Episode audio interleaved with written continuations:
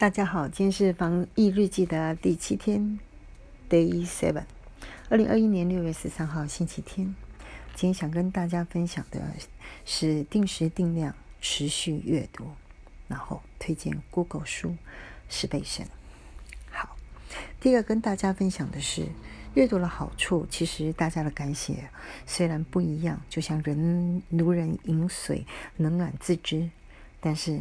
伊玛想要分享最喜欢的说法是：我们碰到的问题呢，其实都不是新鲜事。很多人呢，在很久以前就碰过了，而且其实啊，有很多人已经成功的找到了解方，甚至呢，还有些人呢，把它记录了下来，分享就所谓的读书的好处。所以，其实很多的问题真的不用亲身用自己的时间、生命、财产去试。前人之师，如果可以的话，如果能够预见前方有陷阱、有凹洞，最好是绕道，避开，不要铁齿的摄入。因为很多的难题啊，万一摄入的时候，可能不容易，只有靠自己的力量爬出来。那有时候你也不一定能够得到别人及时的援手。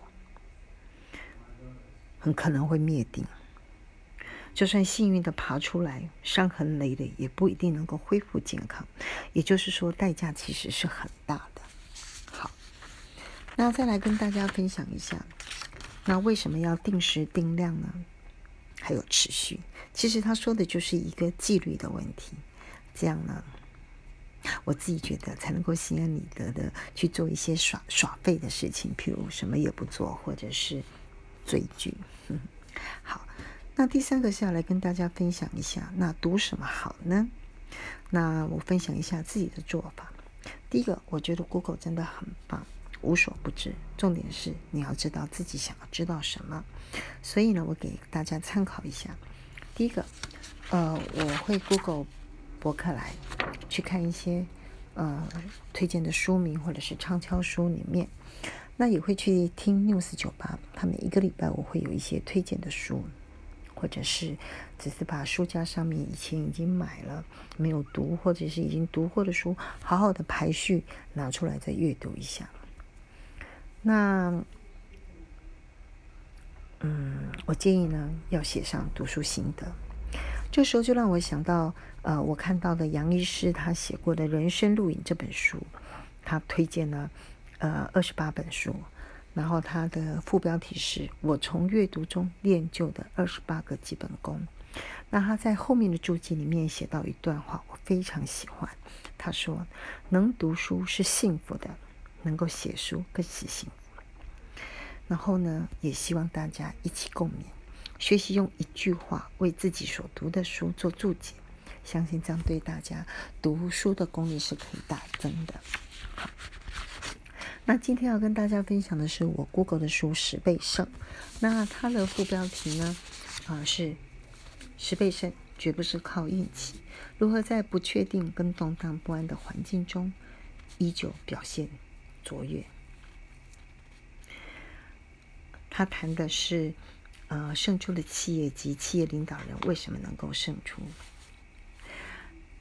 那一马倒是觉得在防疫期间也蛮挺适合的。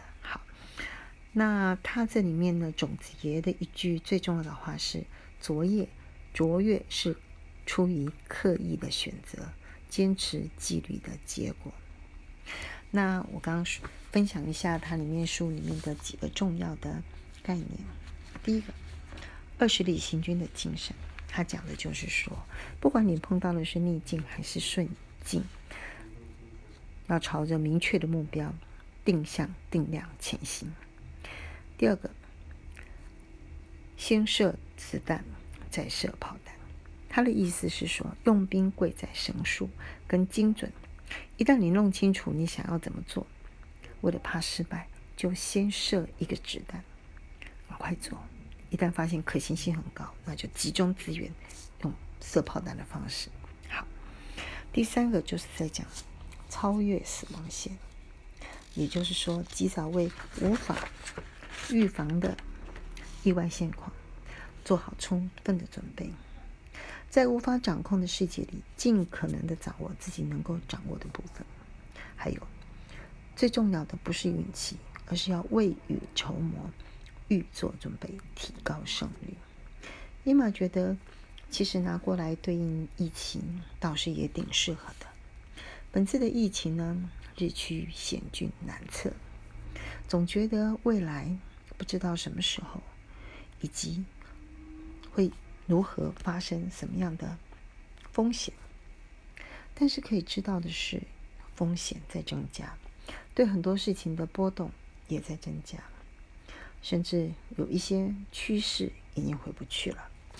所以，对应十倍数胜的精神，伊玛呢就想要调列一下，呃，自己要刻意努力跟持续做的事情。第一个，定目标。呃，我定的目标是先假设在未来的九十天到一百五十天，在没有疫苗的环境下，如何好好的活下去。这里面的核心呢是避免失能跟失业。所以，啊，伊玛想得到的是，第一个要定时定量的做运动，要管好自己的体重；第二个要定时定量的工作，来保持自己的专业能力；第三个要定时定量的阅读。来保持自己对财经以及政治的敏感度。另外，关于 COCO 的问题，呃，伊玛觉得可以做的是：第一个，先管好月收支，保持现金流量为正；第二个，把财产清册、包括保单列出来，这样在必要的时候呢，可以让呃家人为我们做一些什么；第三个。资产的配置，如果大家这么担心的话，那就把它调整为自己比较安心跟保守的一个状态。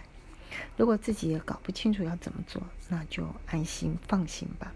因为不管你怎么做，你都不会安心跟不会开心，那就不如不做，省点力气，好好的吃饭睡觉，嗯哼，做运动。好，那也有人问到，股票还会再继续涨吗？NT 大了还会继续升吗？答案当然是不知道，但是伊曼还是觉得可以分享一些想法跟做法。之前提过，嗯，零零六六二的定定期定投，伊玛觉得这是一个可行的投资方案。另外呢，如果家里有孩子，呃，有留学的规划的话，那姨妈倒是也觉得可以趁现在汇率比较，呃，台币。